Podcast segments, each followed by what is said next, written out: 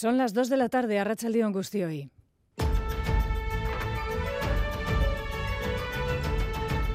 Crónica de Euskadi con Aichiber Bilbao. En Vitoria, un juez, jueza, ha tomado declaración esta mañana o aún sigue en ello a los dos conductores de los coches implicados en el accidente, gravísimo accidente de hace hoy una semana en Jundiz. Se trata del conductor de uno de los coches, el que resultó herido, y también el del coche contra el que competía, que ha sido detenido esta pasada noche. Podrían enfrentarse ambos a cargos por homicidio involuntario. Iñaki Gurtubay, concejal de seguridad. Con los datos que tiene la policía hablamos, desde luego, aparentemente de homicidios imprudentes y conducción temeraria como mínimo. Los dos BBVs iban a grandísima velocidad, es difícil ver la intención del, del polo cuando accede, ¿no? Imprudente o fue un despiste gravísimo.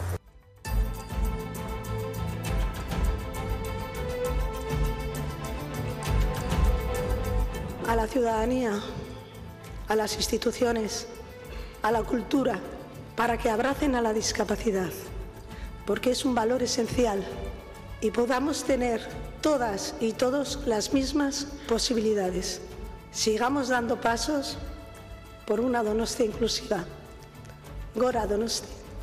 En el día grande de su ciudad, de Donostia, discurso que todos recordaremos de la merecedora del tambor de oro de este año, Isabel Verdini, profesora de baile y coreógrafa, cuya dedicación a la igualdad y la inclusión a través de su trabajo ha sido por todos hoy destacada. 24 horas de redobles hoy en la capital guipuzcoana, más de 2.000 personas desfilando por las calles de Donostia. El centro está ahora tomado por los más pequeños.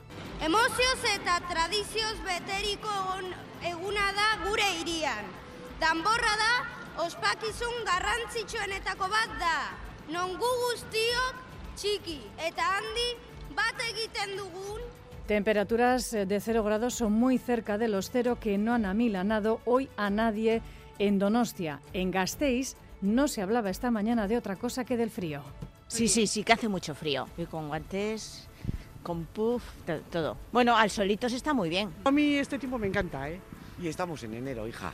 ¿Qué vamos a esperar? Sales abrigada y ya está. Y cuando ya tienes frío, pa casita. No, pues estaba en casa, en casa no se pasa frío. Minus bat uste dut markatzen zuela farmatziak. Nire ga gainera gustatzen zait pilo bat hotza. Orduan, ni posik. Batzuk posik, beste batzuk esain posik. Salvo Bilbao, todas las capitales a primera hora de la mañana lucían temperaturas en negativo. Menos 8 ha sido la más baja registrada en Agurain. En el caso de Navarra, una vez más, Espinal, con 11 grados bajo cero. Y el cierre por un mes del Golfo de Vizcaya, hablamos de la veda los arranchales vascos, también franceses, pocos barcos en el caso de la flota vasca, no va a traer desabastecimiento en nuestras pescaderías, pero sí pescado más caro, sobre todo puede ser el caso de la merluza. El gobierno vasco estudiará ayudas si este cierre se prolongase, lo ha dicho hoy la consejera Arancha Tapia tranquilidad desde el punto de vista de que desabastecimiento no va a haber. Ahora bien, quizás las capturas sean algo menores y en consecuencia el precio se pueda elevar. También vamos a hacer un análisis muy, muy profundo y un seguimiento adecuado de qué es lo que puede estar ocurriendo, sobre todo en la zona de la lonja de Pasaya y demás, que es donde más eh, se puede vender y se puede hacer las transacciones eh, de este tipo de pescado. Vamos ahora con los titulares de la actualidad deportiva. John Zubieta, Racha León. Hola, ¿qué tal? Racha León. El Athletic busca esta tarde en Mestalla otro empujón en la clasificación en Valencia antes de jugar ante el Barça en la Copa. Valverde recupera a Ruiz de Galarreta, pero no a De Marcos. Horas después, la, una Real Sociedad con bajas pasa una reválida en Vigo que tendrá su continuidad el martes en la Copa, en el mismo escenario. Becker ha entrado en la lista de escogidos. En segunda, la Morevieta se mide en Lezama al Eldense. En la Liga F, la Real Sociedad se está midiendo ahora mismo desde las dos al Levante Las Planas. El marcador señala un empate En baloncesto femenino, el Araski se está enfrentando al Basi Ferrol. De momento, malas noticias. El marcador señala un 37-26 esta tarde. El Oite Guernica recibe Maloste al Gran Canaria. Y en pelota tenemos doble cita. En el Labrit, Jaca y Mariz Currena se enfrentan a Artola Imaz y el Durango choque entre Lazo Arangüene y Peñalviso. Y por último, un apunte de ciclismo, porque hoy arranca el calendario estatal con la vuelta de la Comunidad Valenciana con la presencia de Euskaltel Euskadi, Caja Rural y Kenfarma. Es que John, buscamos ahora el pronóstico del tiempo para las próximas horas. Euskalmet, Gusquiñe, Turriot, Arrachaldeón. Arrachaldeón, durante las próximas horas estará soleado El viento del sureste irá adquiriendo fuerza y las temperaturas subirán algo más que ayer. Hoy las máximas se situarán entre los 7 y los 11 grados. Luego al anochecer, cuando se ponga el sol, volverá a bajar la temperatura, pero esta noche no será tan fría como la pasada. Y mañana empezaremos el día con ambiente frío, sobre todo en el interior. El hará, pero no de forma tan generalizada como hoy, sobre todo el hará en Álava y Navarra. Por lo demás, el domingo seguiremos con ambiente soleado en general, pero veremos más nubes que hoy. El viento del sur, a medida que avancen las horas, irá intensificando y las temperaturas diurnas subirán un poco más. Las máximas mañanas se situarán entre los 10 y los 15 grados. Por tanto, mañana se intensificará el viento del sur y subirán las temperaturas. Reciban un saludo de la redacción de esta crónica de Euskadi fin de semana, que en el control técnico coordinan Jorge Ibáñez e Iker Aranaz. Son las 2 y 5 minutos, comenzamos. Crónica de Euskadi con Aichiber Bilbao. Día grande en las localidades que hoy celebran el Día de San Sebastián. Es el caso de Azpeitia, Tafalla o Lacunza, pero donde resuenan con mayor eco los tambores es en la capital guipuzcoana, en Donostia, desde las 12 de la noche de ayer y hasta acabar hoy el día, las marchas de Sarrigui en cada esquina de la ciudad, también en sociedades y hogares Damborrada Chiquía desde este mediodía, con 41 escuelas, más de 5.000 niños y niñas disfrutando a estas horas de la fiesta. Ya nos vamos, Ander Iribarra, Rachaldeón. A Rachaldeón, la fiesta continúa en Donostia. Tambores y barriles chiquis y mayores disfrutan hasta que la que se espera que sea una arriada espectacular y multitudinaria de esta medianoche culmine el día de San Sebastián. Ha sido una mañana muy fría pero soleada para los más de 4.000 integrantes de las 48 compañías de la tamborrada infantil que estaban nerviosísimos por empezar a desfilar por las calles de la capital guipuzcoana. Muchísimo. ¿Les gusta mucho salir el día de la tamborrada? Sí. ¿Estáis con ganas ya de que den las 12? Sí, por favor. ¿Habéis desayunado fuerte? Sí. ¿Qué habéis desayunado? Sí. ¿Qué, qué, qué habéis desayunado? No sé. ¡Hora, Donostia! ¡Ahora! ¡Venga un redoble ahí, hombre! A punto, a punto de concluir la tamborrada infantil, ya quedan muy pocas compañías de las 48 que están culminando su recorrido por el centro de la capital Donostierra. Ahora el protagonismo lo va a tomar pues eh, las tamborradas adultas, que son aproximadamente 160 y que van a conquistar todas las calles del centro de Donostia durante toda la tarde hasta la medianoche. Así que una precaución importante y un aviso para todos los oyentes. Va a estar prácticamente cerrado el centro de Donostia durante las próximas horas hasta la arriada. Así que a seguir disfrutando porque, como se suele decir, estas suelen ser las 24 horas más largas del año en Donostia.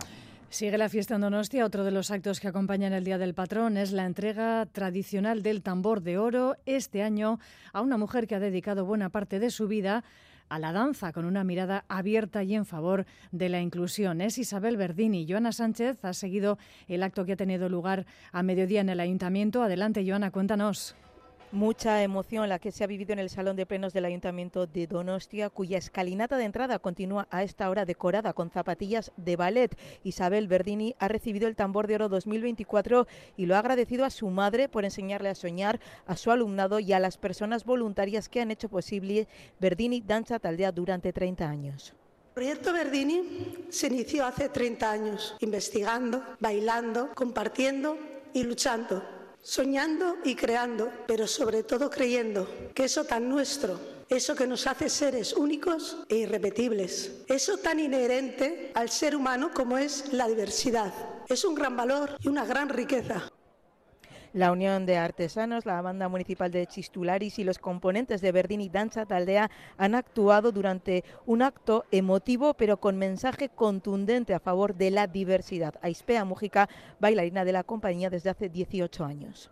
Hemos nacido diferentes y creemos que también aportamos valores esenciales como la naturalidad, la espontaneidad, la libertad, la autenticidad, la tan necesitada conexión emocional el contacto, la gran capacidad de esfuerzo y trabajo. Ha reconocido la labor social de Isabel Verdini y le ha animado a seguir con ella el alcalde de Donostia, Eneco Goya. Hace 160 años se derribaron las murallas de la ciudad. Creo que tú, Isabel, has conseguido con tu trabajo derribar otras murallas que son aún más altas, más compactas y más resistentes que aquellas que rodeaban Donostia.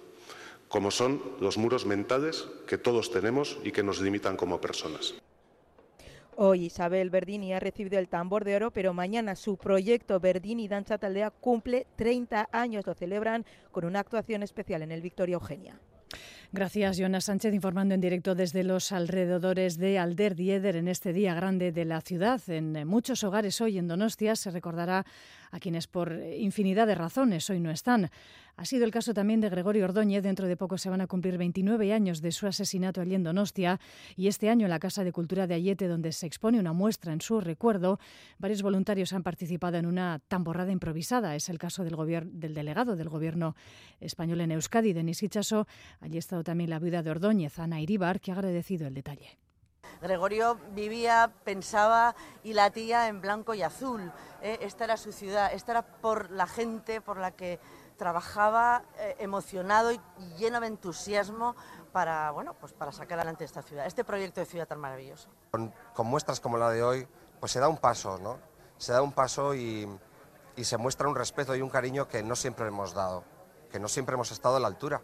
Esa es la realidad. Y por eso hoy he querido participar y responder a la llamada de, de Ana Iribar. Dos y once minutos de la tarde continuamos en directo en esta crónica de Euskadi fin de semana. Lo decíamos en portada. Importantes novedades una semana después de ocurrir. La Policía Municipal de Vitoria-Gasteiz ha detenido esta pasada noche al eh, conductor del coche con el que competía, el de alta gama, cuyo conductor resultó herido en el fatal accidente de hace, como decimos, una semana, donde dos personas perdieron la vida. Por tanto, se confirma que sí había una carrera entre coches y que los dos fallecidos del vehículo más pequeño, en este caso, quizá encontraron la muerte sin ser parte del juego. Ambos conductores de sendos BMW han declarado o están haciéndolo hoy ante el juez en la capital alavesa, Gorka Saavedra, Rachaldeón. A Rachaldeón, sí, eso es. El conductor del BMW azul, quien ya dio negativo en el test de alcohol y drogas y que fue quien impactó con el polo, y el conductor del BMW gris detenido ayer y que según la investigación estuvo circulando presumiblemente también a gran velocidad y después se fue del lugar, han declarado, siguen declarando hoy ante el juez. El polo en el que se encontraban los dos fallecidos no formaba parte de la carrera, estaba aparcado y se incorporó a la vía. Iñaki Gurtubay, concejal de seguridad de Vitoria-Gasteiz. Los dos BMWs iban a grandísima velocidad y desde luego es difícil ver la intención del, polo cuando accede, ¿no? Pero desde luego fue o imprudente o fue un despiste gravísimo. Eran conscientes de que había dos coches eh, haciendo una especie de, bueno, no, haciendo una carrera ilegal, claro. La detención del conductor del BMW Gris por parte de la Policía Municipal ha sido tras la comprobación de las cámaras de las empresas del polígono y sobre todo las de una gasolinera cercana al lugar. Gurtubay ha hablado sobre los posibles cargos a los que se pueden enfrentar los dos conductores de los dos coches de alta gama. Con los datos que tiene la policía hablamos, desde luego, aparentemente de homicidios imprudentes y conducción temeraria como mínimo. Lógicamente tiene que valorarlo, pues sí, una denegación de socorro que se llama. Pese a la detención de uno de los conductores y que ambos han pasado a disposición judicial, Gurtubay ha asegurado que la investigación no se ha dado por finalizada. Gracias, Gorka. Pendientes, por tanto, de si tras esas sendas tomas de declaración hubieran algunas novedades o pasos por parte de las instancias judiciales. Y en el ámbito político, esta mañana hemos recogido en nuestro Parlamento, en las ondas de Radio Euskadi, las reacciones al acuerdo alcanzado entre Partido Nacionalista Vasco, Partido Socialista de Euskadi y Euskal Herria Bildu en torno a la nueva ley de transición energética y cambio climático que va con la que va a contar Euskadi. Califican esta ley de ambiciosa con carácter integral y también objetivos concretos. El Carrequín Podemos Izquierda Unida y Partido Popular denuncian que han sido excluidos del acuerdo. Líder Puente. Sí, acuerdo satisfactorio de cocción lenta con cambios mayores o menores para conseguir una ley de transición energética que será integral. Escuchamos a José Antonio Suso, PNV, Caín Rico, PSE, Miquel Otero, EH Bildu no era un proyecto malo, como dirá mi compañero de H. Bildu, pero eh, era un proyecto que se ha mejorado gracias a la colaboración de los tres partidos. El acuerdo es muy positivo porque entre todos hemos sabido enriquecer de forma sustancial ese proyecto de ley. Hay una mayor concreción en las metas para la reducción de los gases de, de efecto invernadero. Todos teníamos claro que la ley había que mejorarlo mucho, ¿no? Han cambiado el paso en muchas de las cosas que se planteaban al principio, ¿no? Yo pongo en valor que ha sido un acuerdo de cocción lenta. EH Bildu observa con tristeza el rechazo del Carrequín Podemos IU, que se ha sentido, se han sentido excluidos. Íñigo Martínez lamenta que las 116 de las 116 enmiendas presentadas solo han tenido en cuenta una. Eh, no podemos estar en este consenso que pensamos que es una ley necesaria, obviamente, pero no con el contenido que se va a aprobar, porque primero llega tarde y tiene poca ambición. ¿Qué energía, cómo la vamos a producir y cuánta vamos a producir? El PP también está por ahora lejos del texto que pueda aprobarse.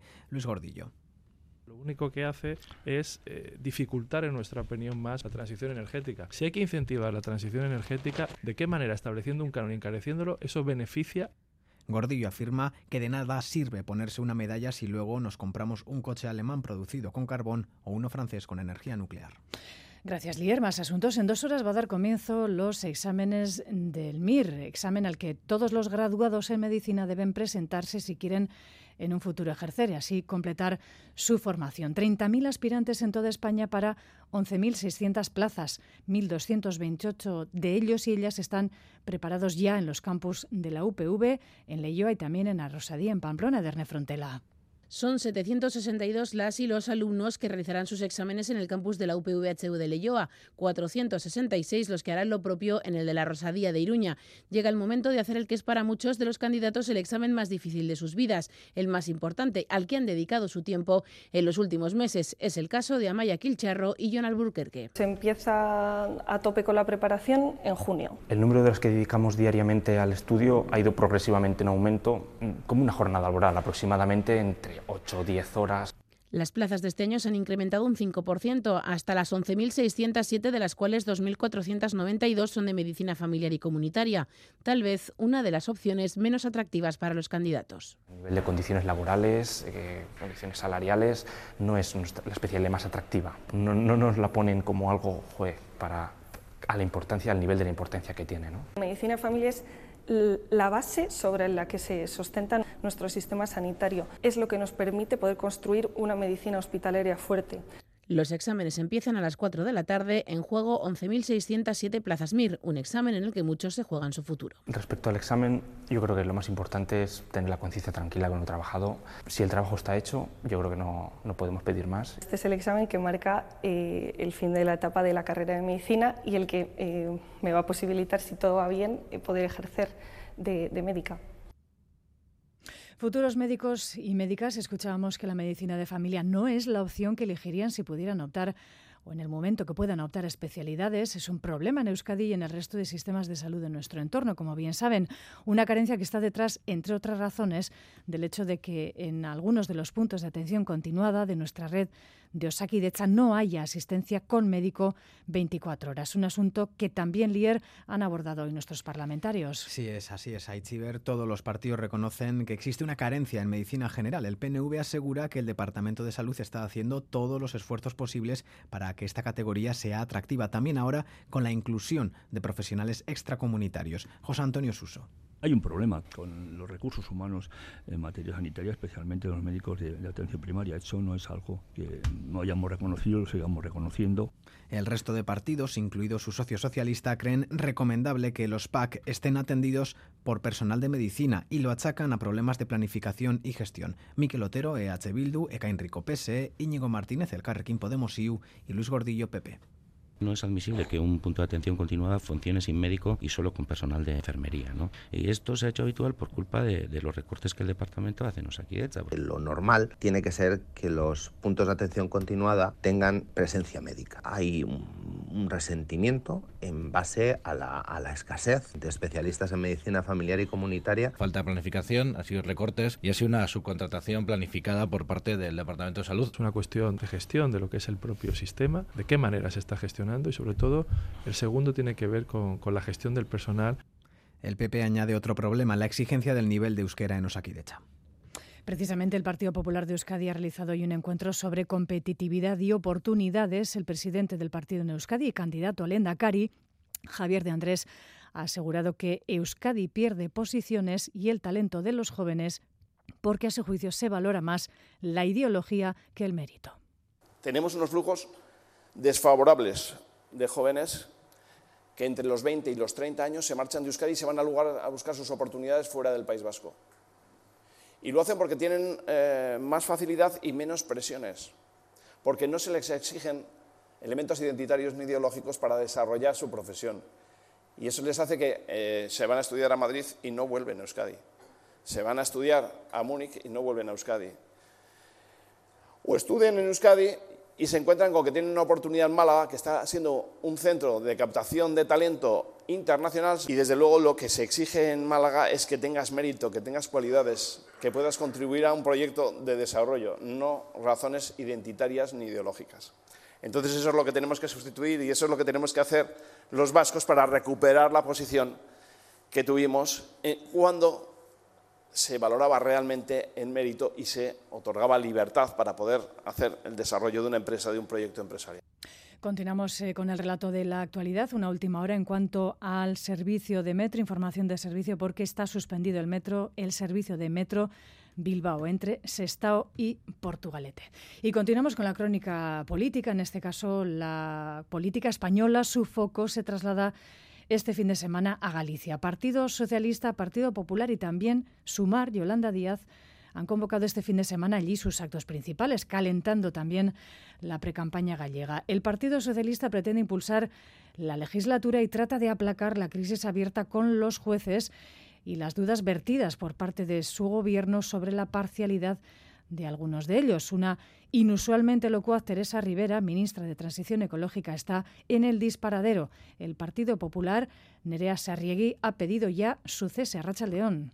A Rachaldeón, sí, el PSOE busca un empujón mediante la convención en A Coruña ante las próximas citas electorales. También con la amnistía en el centro recibir el apoyo del partido ante la nueva hoja de ruta, pero no ha podido evitar la sombra de esa crisis reabierta entre el gobierno y los jueces. Hoy tratan de aplacar la polémica generada por las palabras de la vicepresidenta Rivera, en las que ponía en duda la imparcialidad del juez de la Audiencia Nacional García Castellón. Estas son la ministra Pilar Alegría y la vicepresidenta María Jesús Montero. Nos pueden gustar más o puede gustar menos algún tipo de resolución judicial, pero el respeto eh, prevalece por encima de todo. Y lo primero en democracia es respetar los poderes del Estado y nunca utilizarlo para enriquecerse de forma fraudulenta, para espiar presuntamente a lo que ellos consideran enemigos de España. Se dirigía Montero así a un Partido Popular que intensifica su ofensiva. Hoy piden a Sánchez el cese de Rivera, Carmen Funes, vicesecretaria de Organización, y Miguel Tellado, portavoz en el Congreso. El hecho de que haya acusado a un juez de prevaricación y Sánchez no lo ha cesado es absolutamente lamentable. Las declaraciones de la señora Rivera la equiparan al señor Otegui, criticar a los jueces, insinuando que los jueces hacen política desde los juzgados.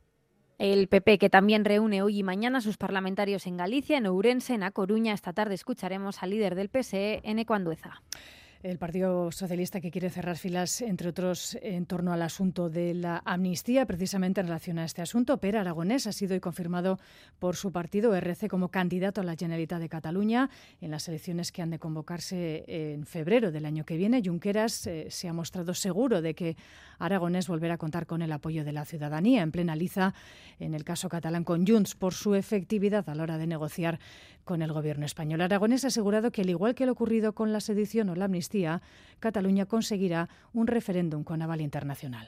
Hem forçat el govern de l'Estat a passar de la repressió a la negociació. I si tantes coses que ens deien que eren impossibles nosaltres hem fet possibles, també farem possible un referèndum reconegut internacionalment sobre la independència del nostre país. Y volvemos a casa. Homenaje esta mañana en la localidad vizcaína de Alonsotegui en el 44 aniversario del atentado contra el bar Aldana, en el que murieron cuatro personas y que fue reivindicado por los GAE, los grupos armados españoles. Con una ofrenda floral han vuelto a pedir verdad y justicia para ellos. El ayuntamiento de la localidad ha instado al gobierno español a asumir su responsabilidad ante aquel atentado Lier. Sí, el 20 de enero de 1980 una bomba explotó en la entrada del bar Aldana de Alonsotegui, frecuentado por simpatizantes nacionalistas. El artefacto destrozó el local y acabó con las vidas de Manuel eh, Santa Caloma, Liborio Arana y el matrimonio formado por Mari Pazariño y Pacífico Fica. Además, una decena de personas resultaron heridas. 44 años después, vecinos y representantes del Ayuntamiento y Gobierno vasco han rendido homenaje a los fallecidos por este episodio de la guerra sucia del Estado con una ofrenda floral. Han desplegado una pancarta en la que se podía leer La verdad es el camino a la reconciliación.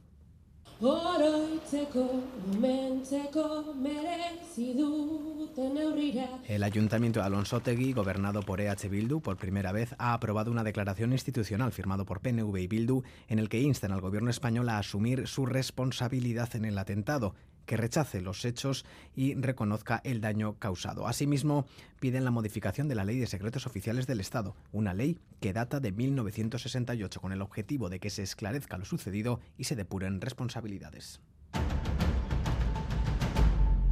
2 y 25 minutos de la tarde continuamos, lo escuchamos en la portada sobre la veda los barcos de pesca en el Golfo de Vizcaya a partir de este eh, próximo lunes que afecta a algunos barcos, principalmente de Ondarroa, que están ahora en activo. La gran mayoría aguardan a la campaña del Verdel. Sobre ello se ha pronunciado, lo decíamos, la consejera de Desarrollo Económico y Medio Ambiente del Gobierno vasco, Arancha Tapia. No hay peligro, ha dicho, de desabastecimiento en nuestras pescaderías durante este mes de veda, pero coincide con los arranchales porque seguro seguramente van a subir los precios, Xavi Segovia. Sí, una veda para proteger a los delfines que arranca el lunes y se va a prolongar hasta el 25 de febrero. En la flota vasca no va a afectar a muchos barcos, unos 4 o 5, principalmente de Ondarroa, pero supondrá dejar de pescar unas 120 toneladas de especies como la merluza, género que muchos barcos también de Iparralde descargan habitualmente en Pasaya y que ahora no lo harán. Esta veda no dejará desabastecidas las pescaderías, pero sí podría encarecer los precios, lo adelantaba la consejera de Medio Ambiente Arancha Tapia. Tranquilidad desde el punto de vista de que desabastecimiento no va a haber. Ahora bien, quizás las capturas sean algo menores y en consecuencia el precio se pueda elevar. También vamos a hacer un análisis muy, muy profundo y un seguimiento adecuado de qué es lo que puede estar ocurriendo, sobre todo en la zona de la lonja de Pasaya y demás, que es donde más eh, se puede vender y se puede hacer las transacciones eh, de este tipo de pescado. Ante la posibilidad de que esta veda pueda ampliarse, Tapia pide adoptar medidas para alcanzar una pesca sostenible. Tendremos que valorar cómo, de alguna forma, preservar los delfines, pero al mismo tiempo poder pescar de una forma sostenible. Si la prohibición se alarga en el tiempo o se alarga en los años, yo creo que es un tema que tendremos que valorar y analizar. El Gobierno central ha anunciado ayudas de solo al 25% de las pérdidas frente al 80% anunciadas por el Gobierno francés. Euskal Herriko Laborantza Gambera está celebrando hoy su decimonoveno aniversario en la localidad de Ainise Monjolos. La estructura fue creada en 2005 para impulsar la agricultura popular en Iparralde y desde entonces han desarrollado una gran variedad de proyectos en favor de las producciones locales. Aitor Zagarzazú. Este 2024, Laboranza Gámbara espera además grandes retos, sobre todo en relación con las denominaciones de origen. Por un lado, estructurarán el label Cereza de Ichasu, muy comentado a lo largo de los años. Iker Elosegui, trabajador de la Cámara en Euskadi Ratia. historia, ekonomia, bueno, gauza, erraiteko, ba, bai, gereziak badu hemen e, babestu behar bat, eta hori da, eh, gure ezako, eta balio. Balio erantzia sortzen aldela hemengo e, kaitatezko produktu batzuen eginez, eh? eta hori behar dela absolutuki garatu gure esaletan. Y por otro lado, la denominación Euskal Sagardoa, que han presentado recientemente, una denominación que será para todo Euskal Herria, integrando también a los profesionales de la sidra de Iparralde. Hori gehiago eta araba bizkaia eta gipuzkoako eragilek biziki landua dute, eta Europar batzorderat eraman dutelarik e, izendapen, jatorri izendapen hori eta e, galde ofizial bat, e, orduan gira sartu gu, azkenean eparaldeko ekoizleak lagunduz, mm ba, nola antolatu, nola egin e, euskal sagarno hori, En la Asamblea General han explicado que refuerzan su labor año tras año. Hoy en día son 22 trabajadores y una red de más de mil caseríos para impulsar la agricultura popular y sostenible. Y eh, cientos de personas han tomado hoy las calles de 24 ciudades eh, del Estado hoy, convocadas por diferentes asociaciones en defensa del pueblo palestino para denunciar los constantes bombardeos y el asedio que Israel está infligiendo desde hace más de 100 días a Gaza y la población gazati. También se han concentrado en Bilbao, Berriz o Lizarra. A la tarde va a ser el caso de Iruña, Gasteiz o también Eibar. Piden, entre otros, el fin del comercio de armas y la ruptura de relaciones de España con Israel califican lo que el ejército israelí está haciendo sobre la franja de auténtico genocidio. Pello Almagro es portavoz de boicot, desinversiones y sanciones a Israel. Ha estado en la marcha de Bilbao pedirle al gobierno español que rompa cualquier tipo de relación que tenga con, con, el Estado genocida de Israel. Estamos siendo cómplices, ayer el Estado español se sumó a, la coalición imperialista internacional eh, para intervenir en el Mar Rojo, que termine ya eh, de una vez por todas de, tener cualquier tipo de relación con el Estado, tanto militar, con el Estado genocida israelí, tanto militar como comercial, institucional, académico y cultural.